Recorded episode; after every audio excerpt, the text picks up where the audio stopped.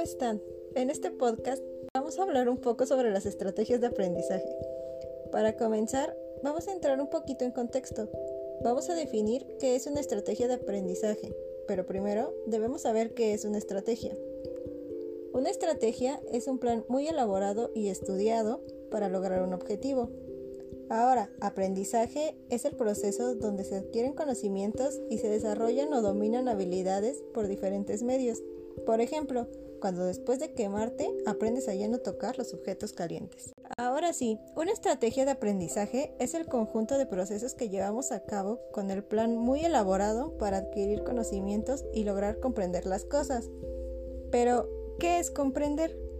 Comprender es lograr entender algo a la perfección para lograr representarlo. ¿Y qué es representar? Pues representar es hacer presente algo con tus propias palabras o con imágenes. Ya solo necesitamos una técnica y algo de motivación.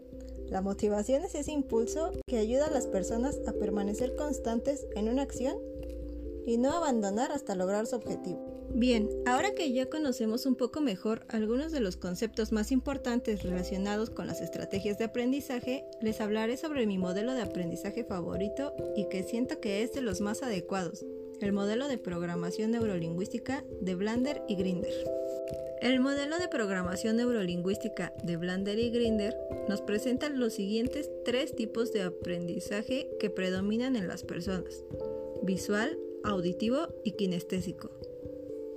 Hablemos del aprendizaje visual.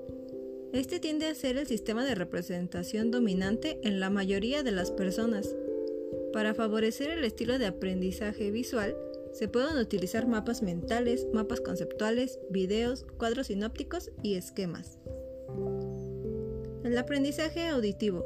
Las personas auditivas tienden a recordar mejor la información siguiendo y rememorando una explicación oral. Este sistema no permite abstraer o relacionar conceptos con la misma facilidad que el visual, pero resulta fundamental para el aprendizaje de cosas como la música y los idiomas. Para favorecer el estilo de aprendizaje auditivo, nos podemos ayudar de canciones, dictados o explicaciones orales. Por último, tenemos el aprendizaje kinestésico. El aprendizaje kinestésico se trata del aprendizaje relacionado a nuestras sensaciones y movimientos. Es decir, es lo que ocurre cuando aprendemos más fácilmente al movernos y tocar las cosas como cuando hacemos un experimento.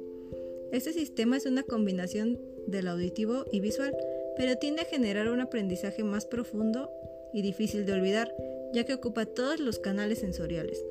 Para favorecer el estilo de aprendizaje kinestésico, podemos apoyarnos con prácticas, experimentos y juegos educativos. Para finalizar, Hablaremos de las tecnologías de la información y la comunicación, abreviadas como TICs en la educación. La tecnología y el Internet han llegado a revolucionar y mejorar el mundo de la educación, ya que gracias a esto la información está al alcance de todos, lo que favorece la autonomía de los estudiantes y cada quien puede aprender sobre cualquier tema que le interese. También para los profesores, la tecnología se ha vuelto una gran herramienta, ya que los ayuda a mejorar sus presentaciones, volviéndolas más creativas e interactivas para facilitar los diferentes procesos de aprendizaje de acuerdo a las habilidades, intereses y gustos de los estudiantes. Gracias a las tecnologías de la información podemos tener educación completamente online que nos permite estudiar y hacer otras actividades al mismo tiempo, como trabajar, cuidar de los niños, etc. Ya que existen las videolecciones que pueden quedar registradas y almacenarlas para algún momento que dediquemos al estudio. La mejor parte de la tecnología en la educación es que ya nadie tiene que quedarse sin una oportunidad de educación.